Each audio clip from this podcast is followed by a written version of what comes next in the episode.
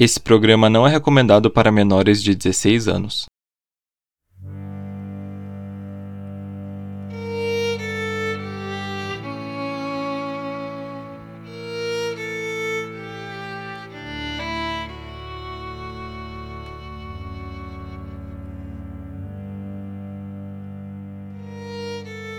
Fazer intercâmbio é o sonho de muitos estudantes universitários. Conhecer outro país, morar sozinho, aprender uma outra língua na prática e ver uma outra cultura mais de perto. Esse era o sonho de Carla Vicentini, uma universitária que, com muito esforço, conseguiu juntar dinheiro para ir para os Estados Unidos. Entretanto, o sonho virou pesadelo quando ela desapareceu misteriosamente. Esse é o podcast Clube dos Detetives. Eu sou a Patrícia. E eu sou Rodolfo, e hoje vamos falar sobre o desaparecimento da Carla Vicentini. Agora fiquem com os nossos recados e a gente já volta.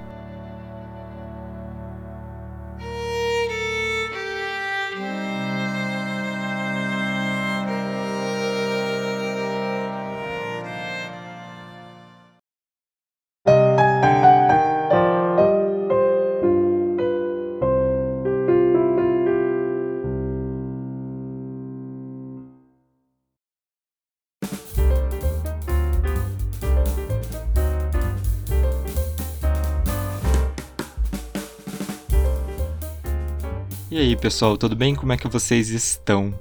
Bom, o microfone da Patrícia deu algum probleminha ali, a gente não viu isso na hora e eu tive que me virar na edição para conseguir corrigir um pouco e tal. Então acho que vai ter momentos que a voz dela vai ficar meio meio opaca assim, meio meio triste. mas é porque eu tive que reduzir muito o ruído assim, sabe? Eu me virei como pude, mas só para avisar.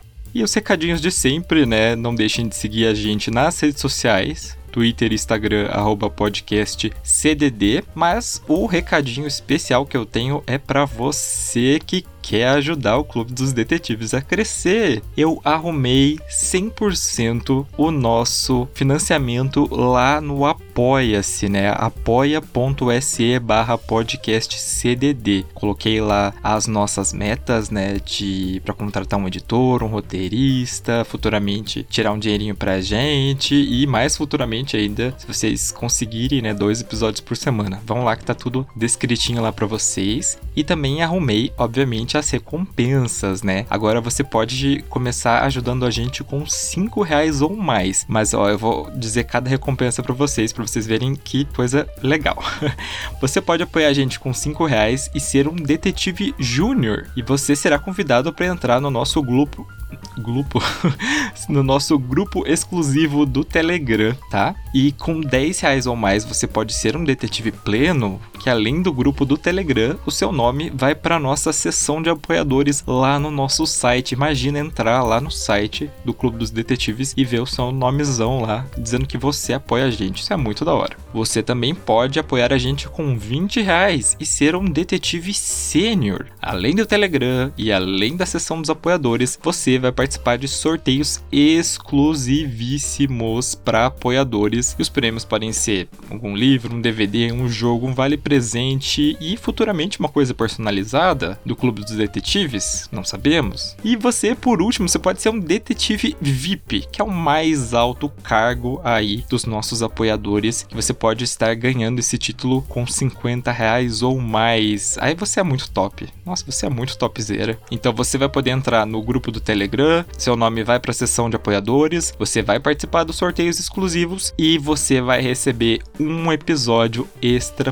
por mês. Sim, um episódio extra por mês. Isso é muito legal. A gente vai gravar um episódio extra só para vocês que são apoiadores VIPs. Mas então é isso. Então não deixem de entrar, não deixem de conferir. Se vocês puderem estar apoiando a gente, vocês vão fazer um grande favor. Lembrando sempre, o Clube dos Detetives é um projeto solo, né? Começou um projeto solo comigo, agora a Patrícia veio aqui para ajudar e demanda muita coisa da gente, né? Demanda é, o trabalho para produzir o roteiro, para gravar, para editar. A gente faz arte, a gente faz tudo aqui nesse, nesse podcast. Dá muito trabalho, né? Eu tô aí terminando minha faculdade, escrevendo o TCC, a Patrícia Patrícia tem quatro empregos.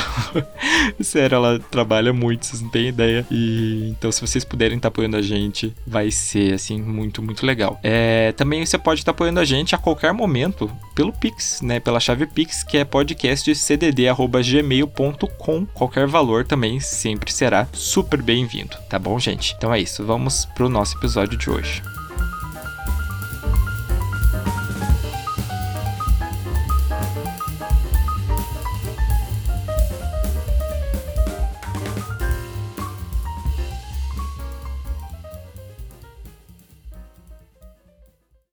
Carla Vicentini nasceu no dia 29 de abril de 1983 e ela era filha de Tânia e de Orlando Vicentini e ela tinha duas irmãs mais novas. A família morava em Goiôerê, que é uma pequena cidade do interior do Paraná, e a Carla ela estudava engenharia têxtil naquela época. É, e ela tinha 22 anos. Ela foi descrita como uma jovem bastante extrovertida, bastante inteligente, era muito educada, assim como todo mundo. A família conta que a Carla sempre teve o sonho de fazer um intercâmbio e ela juntou dinheiro um bom tempo para conseguir tirar os documentos necessários e também pagar né, a agência que foi responsável pela viagem dela. Apesar de ser universitária, o intercâmbio que ela fez não era de estudos, mas sim um tipo de intercâmbio de trabalho. Nessa modalidade, o intercambista viaja para outro país com emprego garantido e às vezes com hospedagem, cursos de idioma, mas no caso da Carla, ela teria que estudar inglês por conta própria. A agência contratada garantia todas as permissões legais para que ela ficasse por quatro meses trabalhando, além da passagem e seguro-saúde, mas a moradia também seria por conta dela. Carla embarcou para os Estados Unidos no dia 18 de janeiro de 2006 e tirou diversas fotos com a família no aeroporto.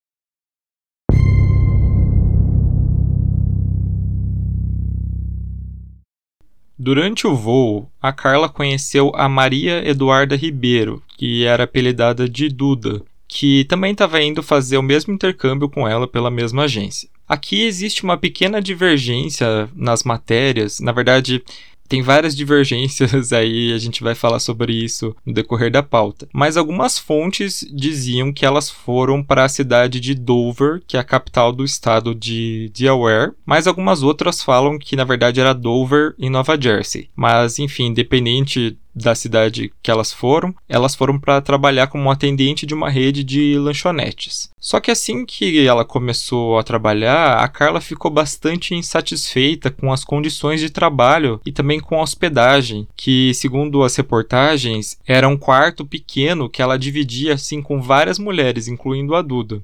Então, após duas semanas, ela e a Duda, que também não estava gostando ali muito do lugar, elas conversaram e decidiram que elas iam se mudar para a cidade de Newark, que fica também em Nova Jersey, procurar um outro emprego e dividir um imóvel.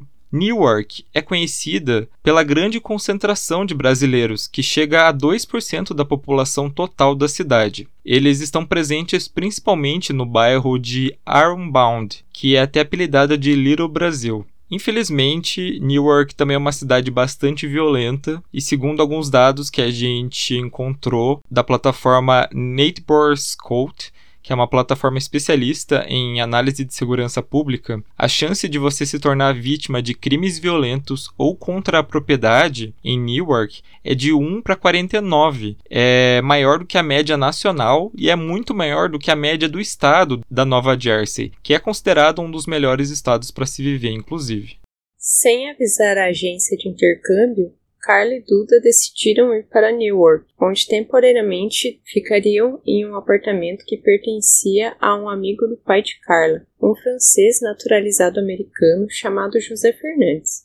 O José cedeu espaço para elas como forma de compensar uma dívida financeira que ele tinha com Orlando, que trabalhava como contador em um posto de gasolina que pertencia ao José. Assim que chegaram, Carla conseguiu um emprego de garçonete em um restaurante português e Duda em um bar da região. É comum que bares e restaurantes contratem estrangeiros sem muita experiência com inglês básico, já que é uma mão de obra fácil, disponível e o salário é baixo. Apesar das possibilidades de ganhar gorjetas altas dos clientes, ainda havia o risco de trabalhar até de madrugada.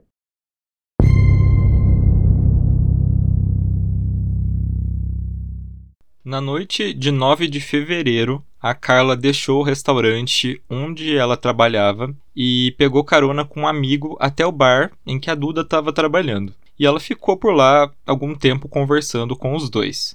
Depois, ele deixa ela no apartamento, né, que ela estava dividindo com a Duda, só que pouco tempo depois ela sai e volta, né, para o mesmo bar. Lá, ela conheceu um homem. E os dois começaram a conversar e também a beber juntos. A Duda relatou que achou estranho os dois estarem conversando, porque parece que a Carla realmente não falava inglês muito bem, e pelo que ela escutou ali rapidamente, parece que o homem estava falando inglês, não estava falando português com ela. E ainda segundo a Duda, a Carla bebeu muito naquela noite, ao ponto dela passar mal e vomitar. O gerente do bar, ali que a Duda trabalhava, disse que todas as bebidas foram pagas por esse homem. Antes da Carla sair do bar, ela entregou para o gerente um pedaço de papel e pediu para que ele desse esse papel para Duda. O gerente entregou para ela e aqui também temos uma divergência nas matérias divulgadas. A grande maioria diz que não se sabe ao certo o que estava escrito no bilhete, mas poucas fontes falam que estaria escrito um nome e um número de telefone, que provavelmente seria do homem que estava acompanhando a Carla. Mas infelizmente esse bilhete acabou se perdendo. Por volta das duas e meia da manhã, a Carla disse para a Duda que iria até o carro do homem para olhar uma fotografia e pediu as chaves do apartamento. Depois que saiu, ela não foi mais vista. Quando viu que a amiga não estava no apartamento, Duda comunicou o desaparecimento à polícia.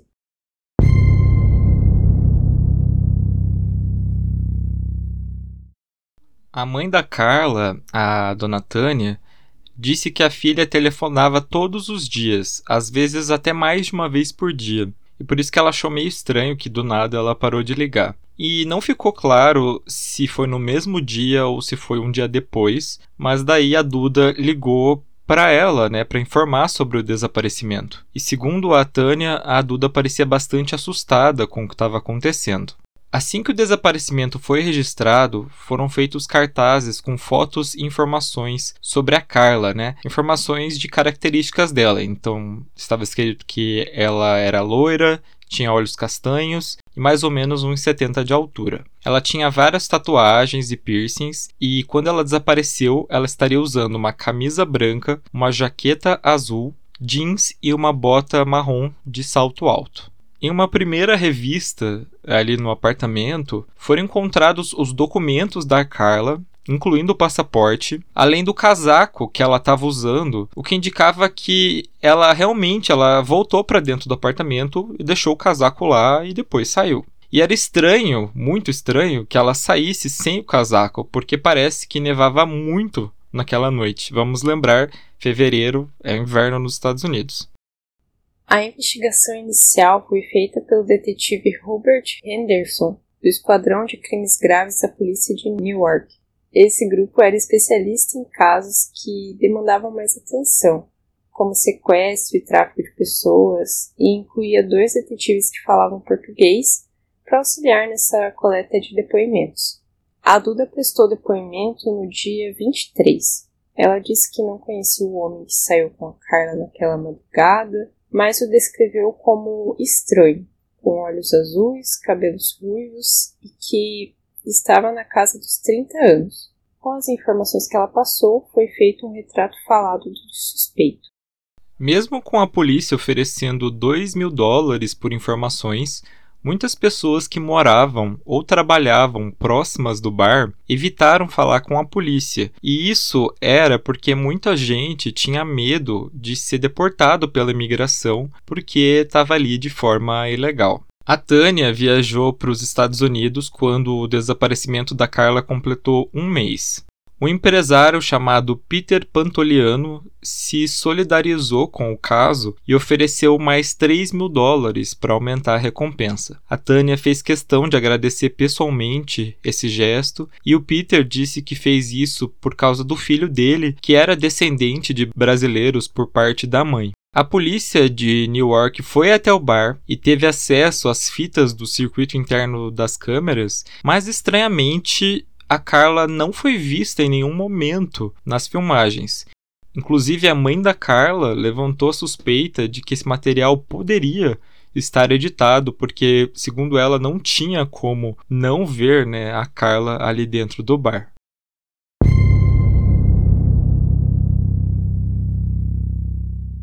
Como a polícia de Newark não estava conseguindo progredir nas investigações, o FBI acabou entrando no caso. Um dos primeiros passos foi uma visita a Goiôerê, junto com a Polícia Federal e a Interpol, para colher alguns depoimentos, incluindo de José Fernandes e da ex-mulher dele. Não foram divulgadas informações do que, ao certo, foi comentado e descoberto nos depoimentos, mas os investigadores disseram que a viagem serviu para traçar o perfil da Carla e focar em algumas linhas de investigação.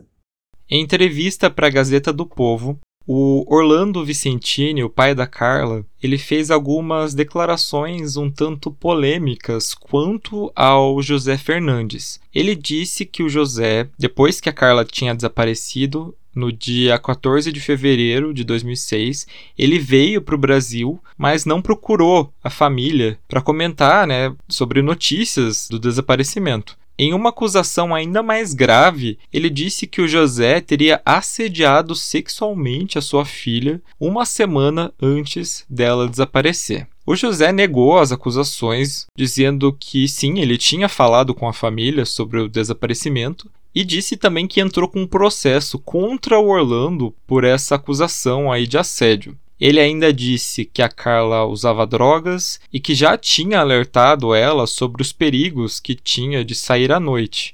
E depois que o caso ficou mais conhecido, a Polícia Federal chegou a investigar o José por envio ilegal de brasileiros aos Estados Unidos, mas parece que essa investigação não deu em nada.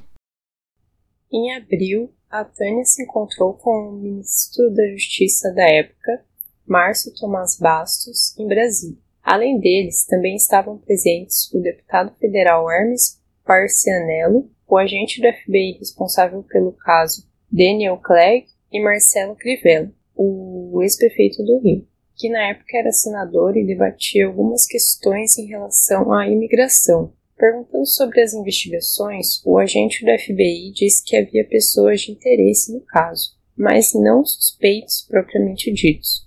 Em maio, o The New York Times entrevistou Carlos Kulbach, o jornalista responsável por escrever sobre o caso para a Gazeta do Povo. Carlos reclamou sobre a falta de interesse da mídia norte-americana em noticiar o caso e teorizou que isso provavelmente seria pelo fato de que não haviam familiares ou representantes da família no país. E já que eles não falavam inglês, isso também dificultaria a comunicação entre as partes. Posteriormente, a família contratou a advogada Renata Ribeiro, que era fluente em inglês e que se mostrou bastante interessada no caso. A Renata entrou em contato com a Joanne Petruski, que era presidente da Christian Foundation, uma ONG que fornece apoio para as famílias de pessoas desaparecidas a Joan se prontificou a entrar em contato com os meios de comunicação para divulgar melhor o caso e também criou um perfil para Carla no site da fundação, contendo as informações importantes sobre ela. A Renata também criticou bastante o consulado brasileiro em Nova York, alegando que eles não estavam ativamente presentes no caso. O cônsul-geral brasileiro na época, o José Alfredo Graça Lima, disse que havia quatro membros da equipe trabalhando no caso e que estavam em contato com a família e com as autoridades locais. No dia 19 de maio, a mãe da Carla, juntamente com a Renata e com o repórter Carlos, se encontraram com representantes do consulado que prometeram total apoio nas investigações, mas que, segundo a família, isso não aconteceu.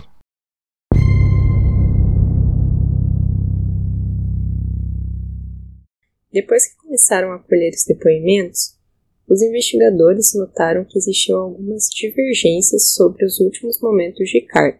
Depois que ela saiu do bar, um segurança disse que viu que ela se despediu do homem e caminhou sozinha em direção à sua casa. Porém, algumas matérias citam que uma testemunha relatou que ela teria saído de carro com esse homem. No início das investigações, José Fernandes disse que estava dormindo no provável horário que Carla chegou no apartamento. Porém, posteriormente, ele mudou seu depoimento, dizendo que ouviu alguém entrando, subindo as escadas e depois descendo perto das três horas da manhã.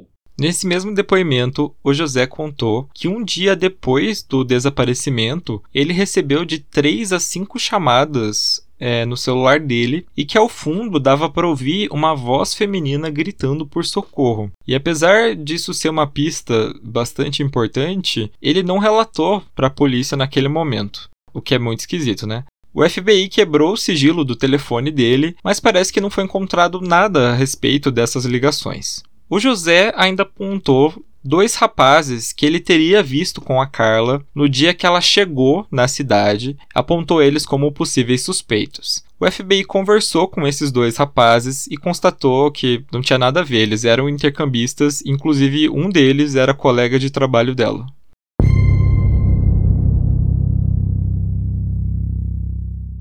A hipótese de que Carla teria sido escravizada em uma rede criminosa de prostituição existia, mas ela foi descartada pelo FBI porque, segundo eles, ela não teria o perfil ideal para ser uma vítima. Também foi levantado que ela poderia ter fugido por conta própria. Inclusive apareceram relatos de que ela teria sido vista em Newark, em Boston e até no Arizona, mais de 3.800 quilômetros de distância.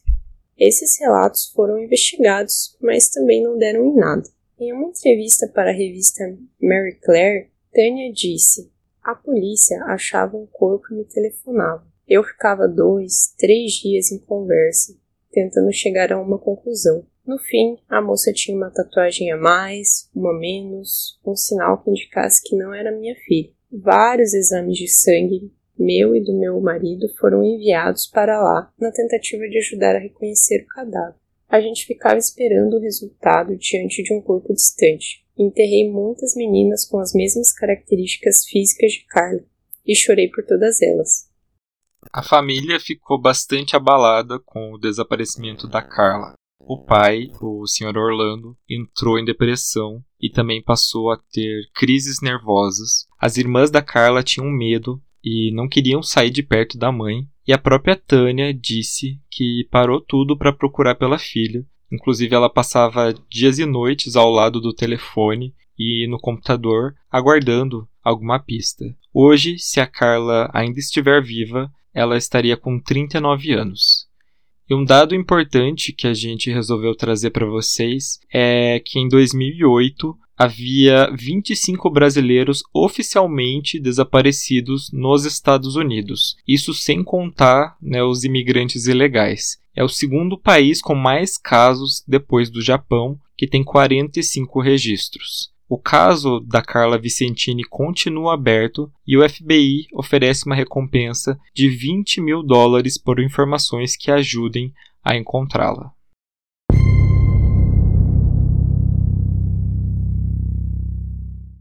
Bom, gente, eu entrei em contato com a Tânia Vicentini, né, a mãe da Carla, porque eu queria saber alguns detalhes sobre o caso, como ele estava hoje. Inclusive, eu quero agradecer publicamente porque ela foi bastante solícita comigo. E eu confesso que eu estava um pouco nervoso porque foi a primeira vez que eu entrei em contato com alguém que estava presente né, em algum dos casos que a gente conta aqui.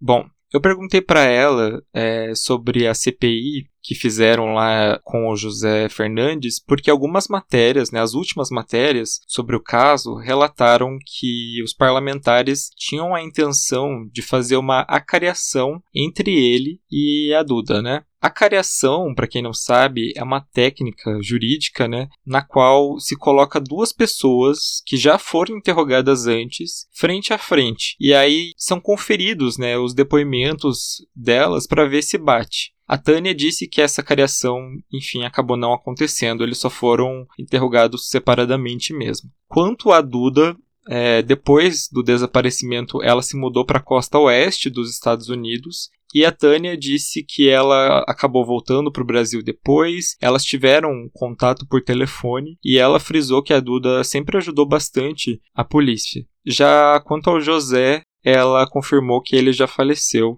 Ele tinha 75 anos né, na época do caso. E por fim, é, ela disse que gostaria muito de ter uma resposta né, do que, que aconteceu e que é desumano para ela viver sem saber o que aconteceu com a Carla mesmo depois de 16 anos. Ela disse que sente que ela não está mais viva, porque se ela estivesse, ela daria um jeito de deixar uma pista que daria para encontrá-la. Ela citou assim de tocar um interfone e a Carla falar, né, oi mãe, cheguei, mas que ela sabe que isso é um sonho.